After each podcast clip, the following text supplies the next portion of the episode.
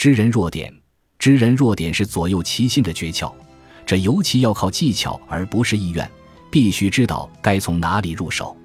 无人没有癖好，而这癖好又因志趣不同而千差万别。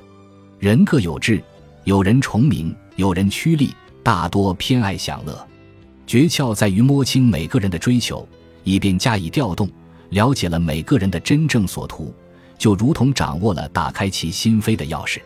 首先，必须找到并非一定是其终极追求的突破口。这突破口大多情况下都很不起眼，因为人世间纵欲贪欢者总是多于循规蹈矩的人。对一个人，首先一定要了解其脾性，继而直击要害，投其所好，并最终摧垮其意志。